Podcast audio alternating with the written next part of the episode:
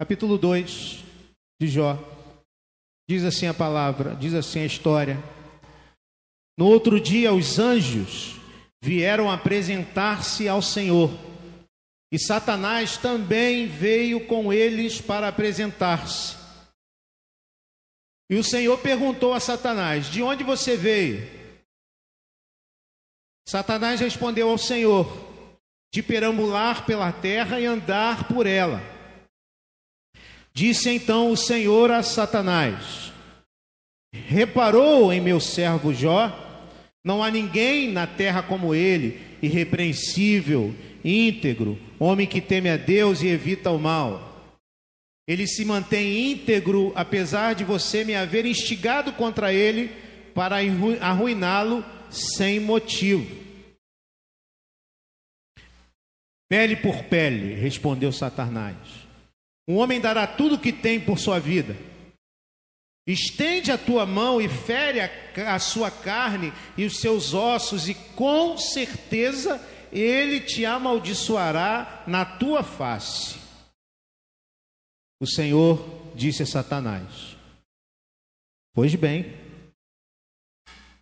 ele está nas tuas mãos. Apenas poupe a vida dele.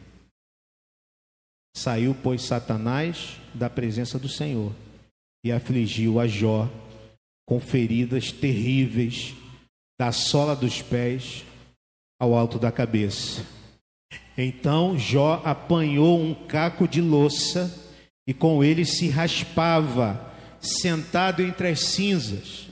Então sua mulher lhe disse: Você ainda mantém a sua integridade? Amaldiçoe a Deus e morra. Ele respondeu: Você fala como uma insensata. Aceitaremos o bem dado por Deus e não o mal. Em tudo isso, Jó não pecou com os seus lábios. Palavra do Senhor. Estamos aqui. Encontramos aqui, depois de semana passada falarmos do primeiro capítulo, um segundo momento da vida de Jó.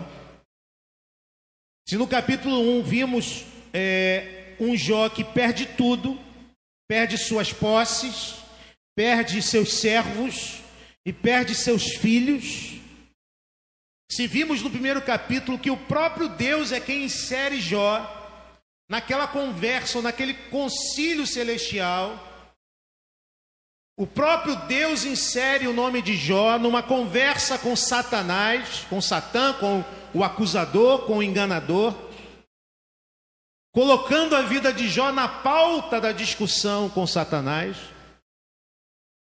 Nós vimos semana passada que tudo que Jó passou todas as perdas que nós temos ali no primeiro capítulo. Jó sabia que aquilo vinha de Deus. Jó sabia que, em última instância, aquilo acontece e aquilo vem de Deus. Embora ele não soubesse as razões, e aqui está o absurdo. Embora não houvesse uma razão, uma lógica, uma, uma sequência de causa e efeito, ele sabe que aquilo vem de Deus e ele sabe que, que as razões não estão diante dele. E ainda assim, Jó louva ao Senhor, dizendo: Deus, ele me deu, este mesmo Deus tomou. Bendito seja o nome do Senhor. Mas como diz o ditado popular, Desgraça pouca é o quê? É bobagem. Desgraça pouca é bobagem. O que está acontecendo com Jó, nós vimos, não tem motivos na terra. Os motivos estão nos céus. Mas é incompreensível para a realidade histórica de Jó. Isso também acontece com a gente. Há coisas que acontecem conosco que têm explicação. Por exemplo, uma pessoa que fuma a vida inteira, naturalmente, ela tem muita chance de desenvolver um câncer, um câncer de pulmão.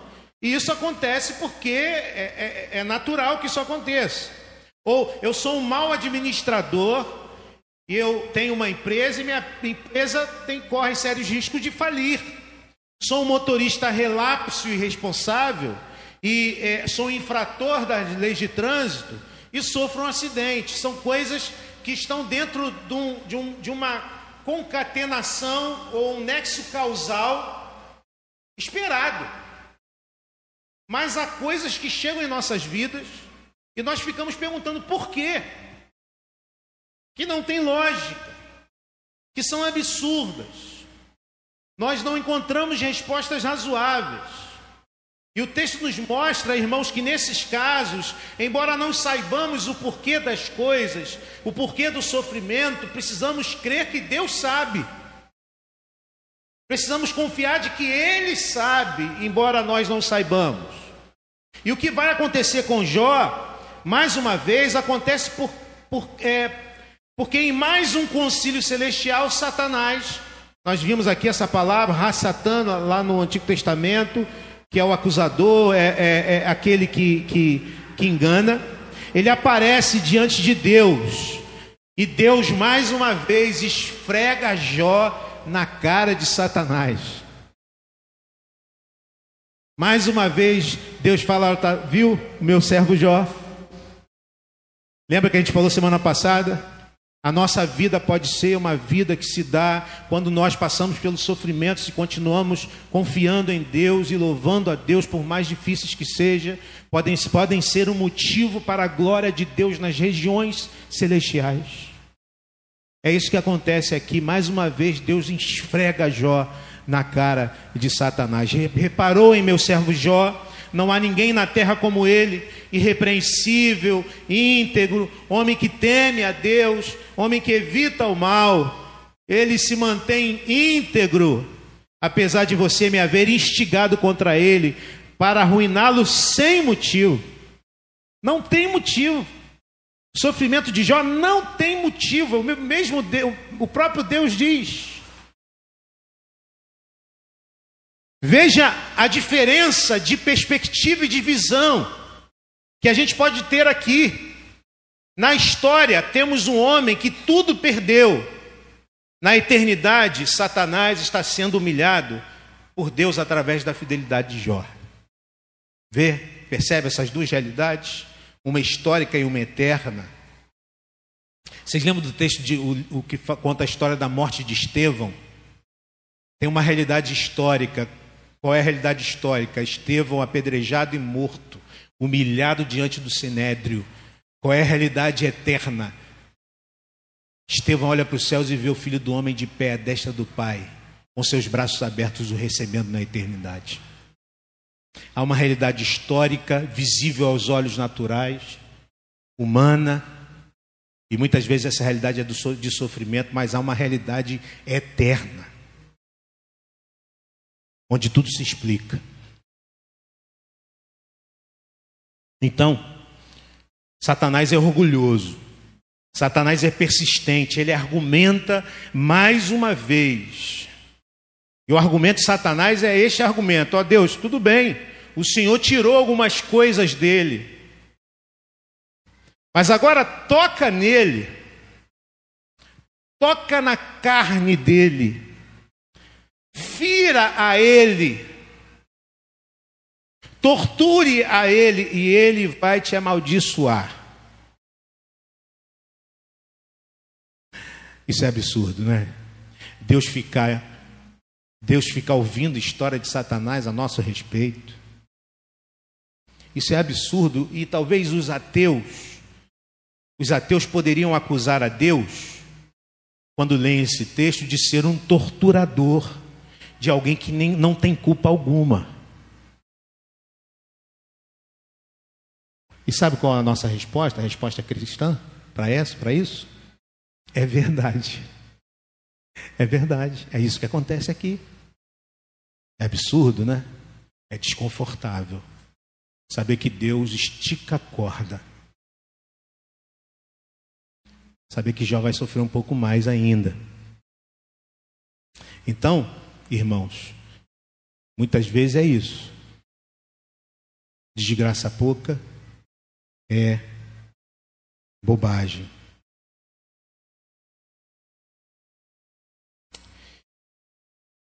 Dos versos 4 a 6, nós vemos isso. É, Satanás fala e diz o seguinte: é, Pele por pele, respondeu Satanás. O homem dará tudo o que tem por sua vida, estende a tua mão e fere a sua carne, os seus ossos, e com certeza ele te amaldiçoará na tua face. O Senhor disse a Satanás: Pois bem, ele está nas suas mãos, apenas poupe a vida dele. Deus tortura a Jó. Deus tortura a Jó. Repare o seguinte: essa atitude de Deus precisa mudar a maneira como nós vemos o universo, ou como nós nos vemos no universo.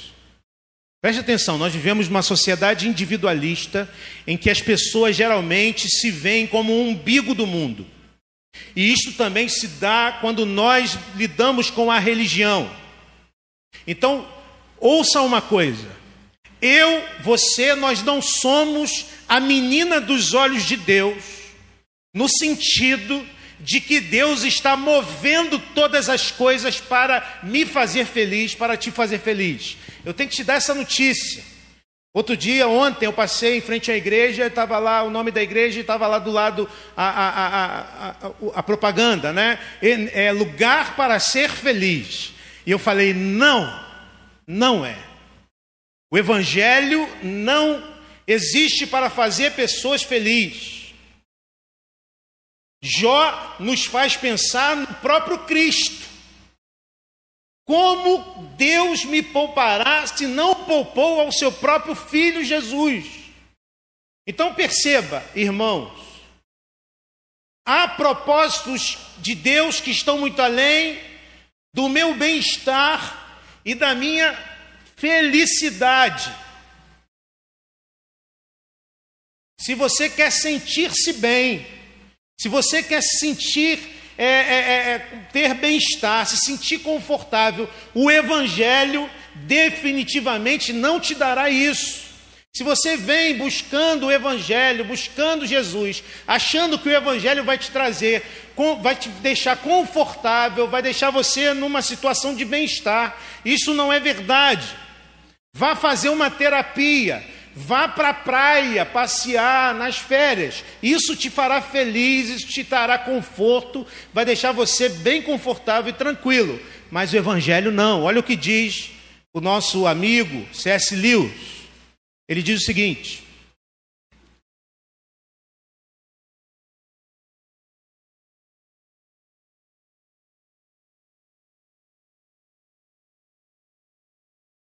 Ele diz o seguinte: se você está à procura de uma religião que o deixe confortável, definitivamente eu não aconselharia o cristianismo.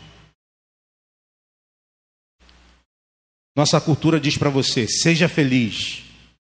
Esse é o ponto máximo da existência humana, a felicidade.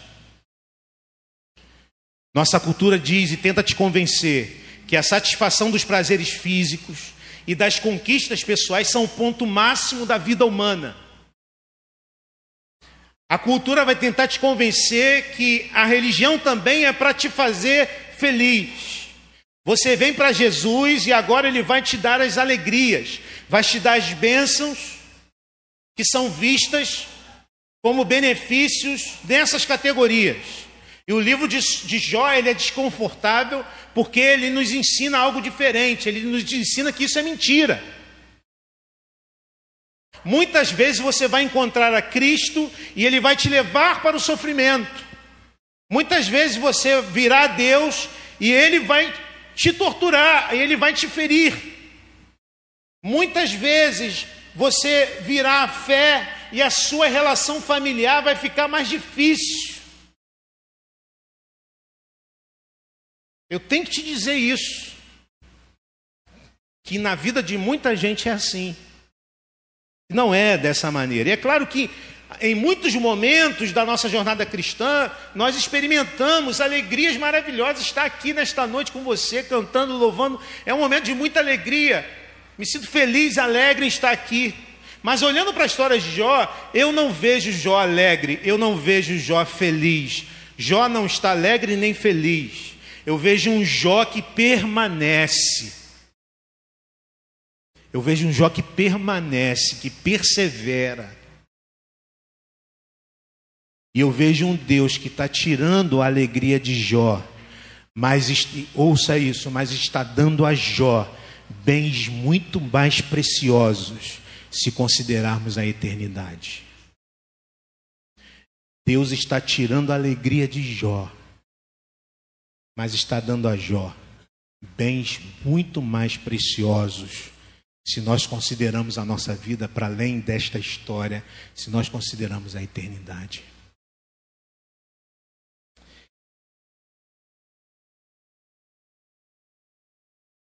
Um caco de louça. Difícil, né?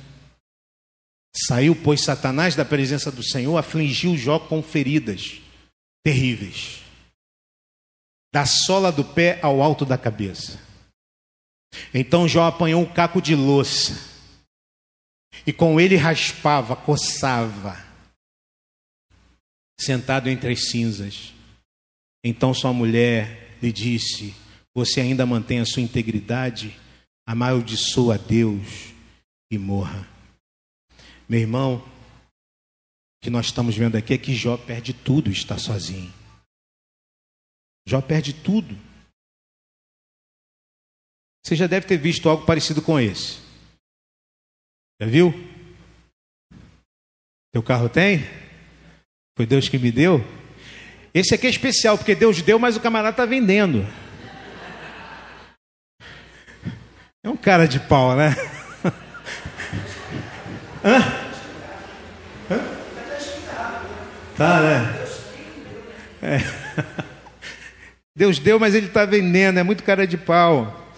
Irmãos, quando eu olho a vida de Jó, percebo que tem algo é, um pouco diferente na Bíblia dessa ideia de que estamos na fé para receber coisas boas de Deus. Jó perdeu bens, Jó perdeu servos, Jó perdeu filhos, Jó perdeu a sua saúde.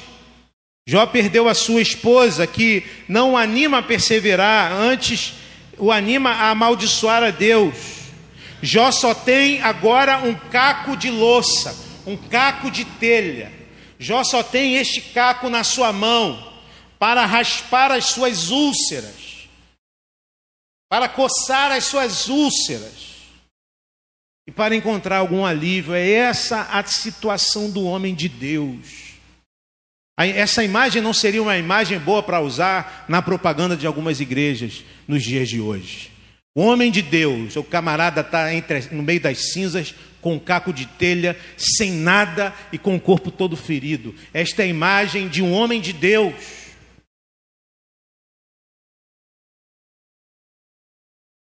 Talvez fosse o caso de nós pensarmos em Jó escrevendo com este caco de telha encharcado de pus. Foi Deus quem me deu. Foi Deus quem deu. Diferente do carro. Geralmente é um carro velho, né? Que tem igual o do pastor. Mas será que a gente podia pensar em Jó escrevendo: Foi Deus quem me deu com um caco de telha cheio de pus? Muita gente se frustra com esse engano. Olha o ímpio que prospera e vê que o ímpio consegue o um emprego que ele não tem, queria. Ele diz: Eu fiz tudo certinho na minha vida e as coisas não estão dando muito certo. Muita gente que pensa que isso é evangelho. A esposa de Jó, a pessoa que talvez fosse aquela quem Jó esperava o apoio que ele necessitava, ela aqui é parceira de Satanás. Ela se junta a Satanás e tenta convencer a Jó de que não vale a pena permanecer na fé, que não vale a pena perseverar, perseverar. Jó, no entanto, permanece porque Deus o faz permanecer. Aqui está a perseverança dos santos. Deus sabe que Jó vai permanecer, porque é Deus quem faz com que Jó permaneça. Ele vai permanecer, ele vai perseverar. Ele não entende o que está acontecendo, mas sabe que Deus sabe. Então há esse contraste entre o que acontece na terra e aquilo que acontece no céu. Na terra, a mulher de Jó diz para Jó: amaldiçoa o seu Deus e morre. Ela zomba de Deus, os homens zombam de Deus. Nos céus, Satanás está sendo humilhado por Deus. Veja o meu servo Jó. Ele é íntegro e fiel. Jó responde a sua esposa. Você fala como uma insensata. Aceitaremos o bem dado por Deus e não o mal. Em tudo isso, Jó não pecou com seus lábios. Ou seja, ainda assim, ainda assim, Jó permanece, Jó persevera diante do Senhor, em adorar o Senhor. Se recebemos o bem de Deus, por que não receberíamos o mal? Mal aqui não é pecado, não é o mal moral, mas as más circunstâncias. Por que não receber as más circunstâncias, se é Ele também quem nos dá as boas circunstâncias da vida? Jó está dizendo à sua esposa o seguinte: Esposa, eu adorei o Senhor na fartura, eu também vou adorar a Ele na pobreza. Esposa, eu adorei a Deus quando me deu meus filhos, e eu continuarei adorando a Ele agora que os tirou. Eu louvei a Deus na saúde, mas eu vou continuar adorando na doença. A gente canta isso de vez em quando. Será que a gente canta com o coração mesmo? Te louvarei, não importam as circunstâncias. Ou quando brilha o sol, ou se a chuva vem. Como é que é? Serás sempre Deus e sempre me amarás no bem e no mal, na doença, na, na, na, na, saúde, na riqueza, na pobreza, continuamos adorando a Deus, estamos realmente prontos para adorá-lo mesmo se Ele tirar aquilo que nós amamos? É uma pergunta que a gente precisa fazer, mas nessa hora parece que algo está mudando, parece que algo está acontecendo diferente. E começa a mudar alguma coisa na vida de Jó. Será mesmo? Que algo começa a mudar, por isso eu coloquei alívio em meio à dor. Será que esses amiguinhos de Jó serão alívio ou serão, serão mais uma chaga que Deus manda para Jó? O texto então continua. Quando três amigos de Jó, Elifas, de Temã, Bildade, de Suá, Isofá, de Namate, souberam de todos os males que o haviam atingido, saíram, cada um da sua região, combinaram encontrar-se para juntos irem mostrar solidariedade a Jó e consolá-lo. Quando o viram à distância, mal puderam reconhecê-lo e começaram a chorar em alta voz. Cada um deles rasgou o seu manto e colocou terra sobre a cabeça. E depois os três se assentaram no chão com ele durante sete dias e sete noites. Ninguém lhe disse uma palavra, pois viam como era grande o seu sofrimento. Daqui para frente, irmãos, nós vamos ver esses três personagens, os amigos de Jó. Daqui para frente, a gente vai ver muitos diálogos entre esses homens e Jó. Vamos aprender muita coisa de sabedoria. Vamos ver também que eles falam muitas tolices. Eles vêm de terras longínquas. Nós não sabemos bem que, que terras são essas. Né? Os, os estudiosos divergem sobre de onde eles vêm. Fato é que vêm de lugares diferentes, de longe, terras longínquas. E vamos ver se eles são bons conselheiros mesmo, ou se no fundo são mais uma chaga de Deus. Ele faz de Temã, Bildade Suá, Zofá de Namate. Eles receberam a má notícia. De alguma forma, ou receberam a mensagem de WhatsApp, Alguma coisa aconteceu para eles receberem, porque a notícia corre rapidinho. Eles receberam essa notícia e não sabemos como.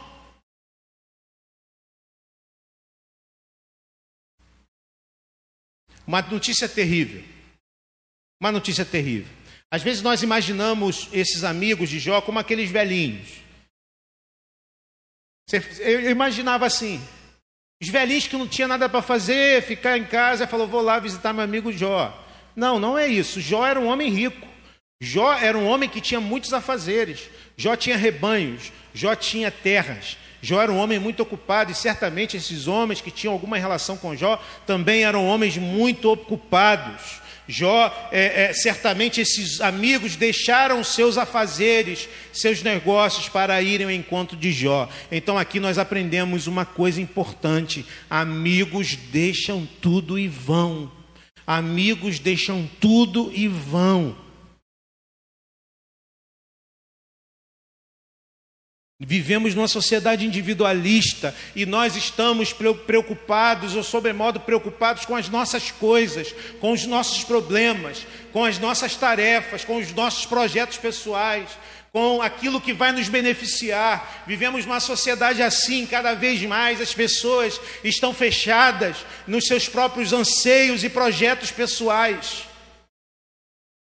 Mas quando nós olhamos para esse texto, quando nós olhamos para a Escritura, percebemos que o Senhor nos convida a sermos pessoas assim, a sermos amigos, a vivermos esta amizade espiritual e sermos amigos que deixam tudo e vão. O autor, é, comentarista, Charles Swindoll, ele diz o seguinte: ninguém enviou uma mensagem a Elifas, a Bildade e a Zofar, dizendo para irem. Isso não foi necessário porque os amigos sinceros aparecem quando alguém que amam está sofrendo. Não precisa de mensagem, não precisa de chamada, não precisa de apelo, não precisa que alguém nos chame se nós nos amamos, se nós somos amigos. Nós vamos, nós vamos, nós deixamos tudo e vamos. Ou seja, irmãos, amigos não precisam de convite especial aparecem. Se nós falamos que Jó perdeu tudo, reparem, ele não perdeu tudo, ele tem amigos. Sei que você já está aí pensando. Amigos da onça, né, pastor? Eu sei que você está aí pensando isso. Mas esses esses amigos acertaram também. Na real, Muitos dos nossos amigos também não são tão bons assim. Na real, muitos dos nossos amigos também nos deixam esperando tantas vezes. Não é verdade? Pode concordar, gente. Na real, muitas vezes nós também somos amigos da onça. Na real, Muitas vezes nós não deixamos as coisas que nós temos para fazer para acolher e acudir os nossos amigos. O fato é que aqui nós temos três homens que deixaram tudo e foram, abandonaram seus afazeres, deixaram seu conforto. Não era pegar um, um avião, pegar, não era nada disso não. Foram ao encontro do amigo sofredor. Amigos vão, Irmãos, amigos não são perfeitos, mas é melhor tê-los do que não tê-los.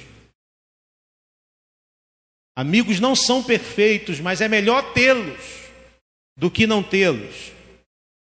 E mesmo que nós não sejamos perfeitos e não somos, é melhor sermos amigos dos outros do que não sermos. Mais para frente a gente vai avaliar melhor se eles são bons amigos ou não. Fica aqui então essa pulguinha, né? Olha só, o próprio Davi passou por situações mais difíceis do que essa de, de Jó no sentido das, das suas amizades. Lá no capítulo, no, no Salmo número 69, verso 20, ah, nos mostra um episódio em que Davi diz o seguinte: A zombaria partiu-me o coração, estou em desespero, supliquei por socorro, nada recebi, por consoladores e a ninguém encontrei. Davi não encontrou ninguém quando passava por grande aflição. Ele lamenta que ninguém foi a ele, mas Jó teve três amigos, três amigos que foram a ele. O próprio Jesus Cristo, o filho de Davi, como nós lemos aqui na liturgia, passou por isso. ele também se viu sozinho, lembra? Sem amigos. Os amigos estavam até ali pertinho dele, mas estavam como? Dormindo. Jesus estava sozinho em meio à agonia. O nosso Senhor foi homem de dores e que não sabe o que é sofrer. A Bíblia nos ensina sobre isso. Paulo, nos imperativos de mutualidade que ele traz lá em Romanos 12, um dos imperativos é esse: alegrem-se com quem? Hã? Se alegrem, chorem com. Paulo fala sobre isso, sobre a necessidade de nós nos alegrarmos com quem se alegra, como é difícil a gente se alegrar com quem se alegra, sobretudo quando alguém se alegra com algo que nós queremos nos alegrar. Muitas vezes a inveja nos impede de nos alegrar com alguém que recebeu uma bênção, que tem alguma coisa que nós gostaríamos de ter e não temos. Se alegrar com quem se alegra, chorar com quem chora. Muitas vezes a gente chora porque alguém se alegra e a gente se alegra porque alguém chora. Esses muitas vezes somos nós.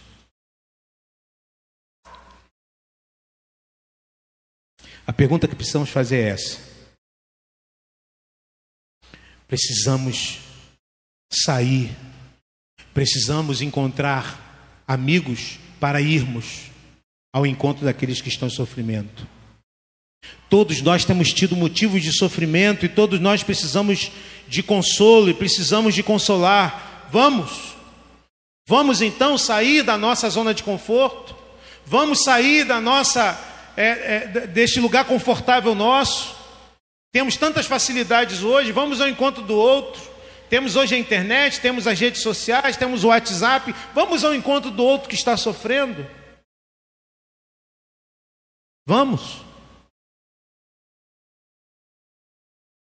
Mas ainda, para a gente caminhar para o final amigos sofrem junto. Eles foram, combinaram de se encontrar, chegaram juntos e o texto nos parte o coração. Eles mal reconheceram a Jó. Jó estava irreconhecível. O sofrimento, as chagas, fizeram com que os amigos olhassem e não conseguissem reconhecer a Jó. Já passou pela experiência de encontrar um amigo de longa data na rua? Sabe aquele amigo de infância que tu não vê um tempão? Aí tu olha uma vez assim e fala, conheço. Aí tu olha de novo assim e é fulano. E aí você vai lá, pô, cara, quase que eu não te conheci. Mas tem alguma coisa que faz com que a gente reconheça, não tem? Tem alguma coisa no rosto, um jeito que faz com que a gente reconheça as pessoas. Veja, esses amigos, eles mal reconhecem Jó. Jó devia estar magro, coberto de chagas, emocionalmente destruído. Eles se juntam a Jó em seu luto. E os ritos de luto mudam de cultura para cultura. Né? Os nossos ritos são bem diferentes daqueles ritos da cultura oriental antiga. Sete dias de luto eram comuns nessa cultura.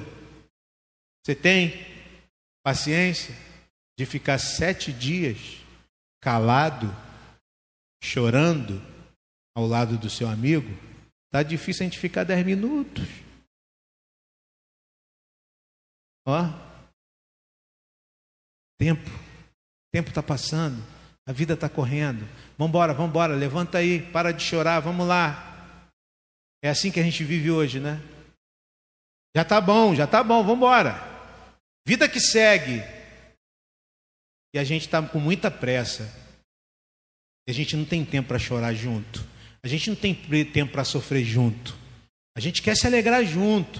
A gente quer estar tá na festa junto. Estar tá na festa junto é bom, mas estar tá no luto, na dor, não.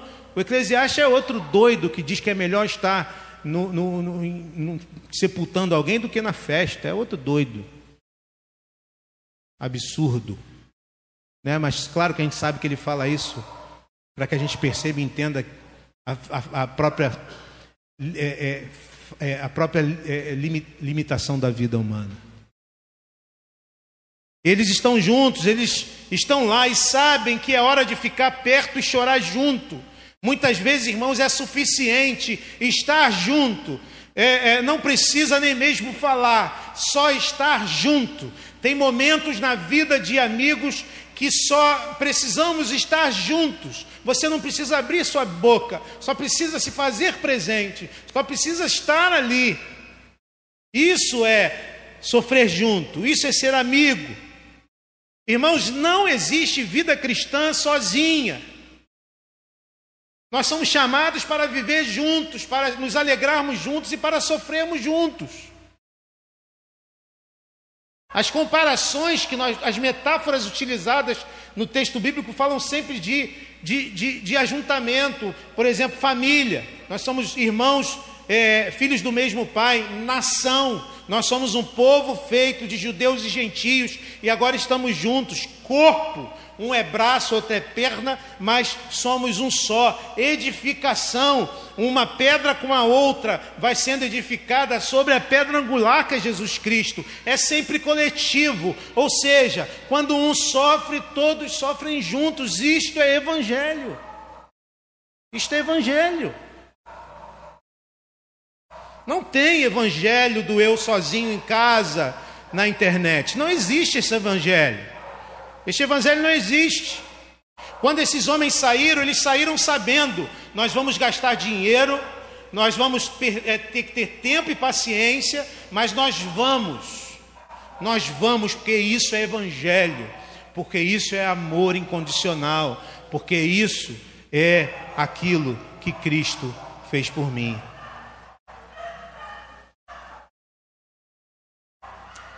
Então é isso, isso aponta para algo maior.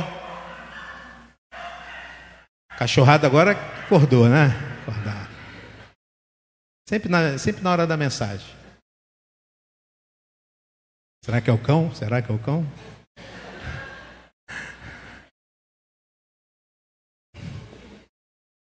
Isso aponta para algo maior. Só estamos aqui, aqui, porque alguém saiu do seu lugar e veio nos encontrar quando nós estávamos irreconhecíveis, cheios de enfermidades.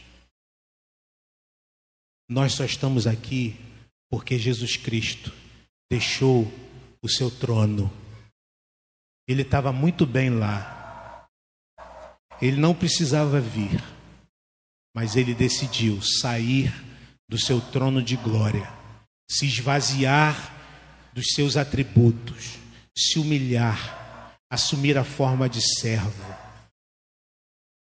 encarnar-se, mergulhar na história, estar no ventre de uma mulher, se tornar um bebê vulnerável nos braços de uma mulher e cuidados por uma mulher e por um homem, por uma família. Andar nesta terra longe do seu trono de glória. Mais do que isso, ele teve que se entregar voluntariamente para morrer uma morte sem motivo, porque não havia pecado nenhum. E ele precisou entregar-se voluntariamente para se dar na cruz do Calvário, para que ali na cruz ele fosse traspassado, fosse moído, seu sangue fosse derramado sem pecado algum, para que eu e você pudéssemos estar aqui glorificando a Deus.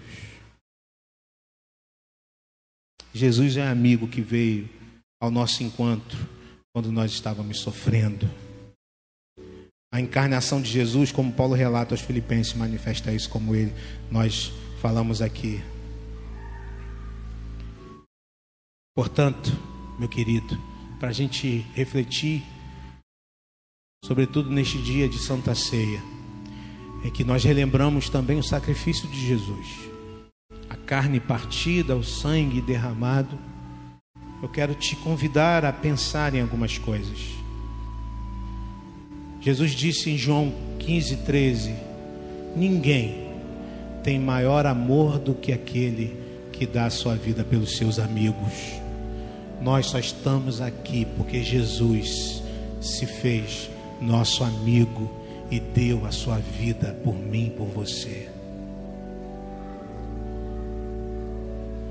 Elifas, Bildade e Zofar estão sendo úteis a Jó em estar lá. Nós podemos ser úteis e devemos ser úteis aos nossos amigos, irmos até eles, sofrermos juntos com eles. Mas tem algo que nenhum amigo pode fazer. Os amigos de Jó não podem morrer por Jó, não podem sofrer por Jó. Eles não podem chegar diante de Deus e dizer: Eu me ofereço no lugar de Jó. Os amigos de Jó não podem fazer isto. Não há valor neles para isso. Mas em Jesus tem. Ele veio por isso, porque a nossa situação era tão pior do que a situação de Jó. Era tão pior do que a situação de Jó, que somente a morte do Filho de Deus poderia resolver a nossa situação.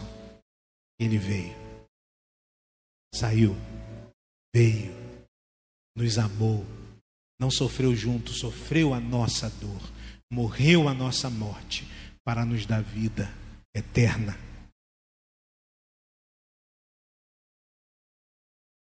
Davi passando por grande aflição,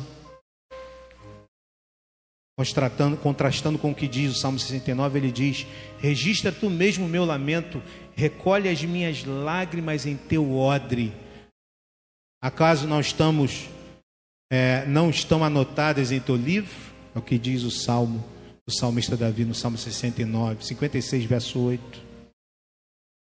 Talvez você esteja aqui sofrendo.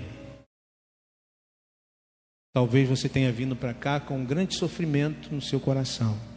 Talvez se perguntando: por que, Senhor? Por que, que eu estou passando por isso? Por que, que eu tenho que passar por isso, Senhor? Ouça isso. Deus vê o seu sofrimento. Cada lágrima sua é recolhida pelo Senhor. Ele não está alheio à sua dor. Como diz o salmo, cada lágrima é recolhida e anotada pelo Senhor. Esse Deus descrito por Davi encarnou-se. Ele é Jesus Cristo. Ele se importa com você. Ainda que ninguém da igreja perceba a tua dor, ainda que ninguém vá ao teu encontro, ainda que seus amigos sejam mesmo amigos da onça, e você não encontre quem vá acolher você, buscar você, encontrar você para sofrer junto com você, ainda que aconteça isso, Jesus Cristo é o teu amigo em quem você pode confiar, Ele está com você em todo tempo. Eu não vos deixarei órfãos, eu enviarei o Paráclitos, aquele que vai andar com vocês, que vai consolar vocês, que vai auxiliar vocês, que vai estar com vocês em todo o tempo. Ele nunca nos abandona. Você crê nisso? Saia daqui deste lugar, mesmo que hajam problemas e sofrimentos e lutas que você esteja vivendo na sua vida, saia com esta certeza. Eu acho, como cantamos, achei um bom amigo é Jesus. Ele me ama. Ele vem ao meu encontro. Ele sofreu a minha dor. Ele me dá alívio. Ele estará comigo todos os dias, até a consumação dos séculos.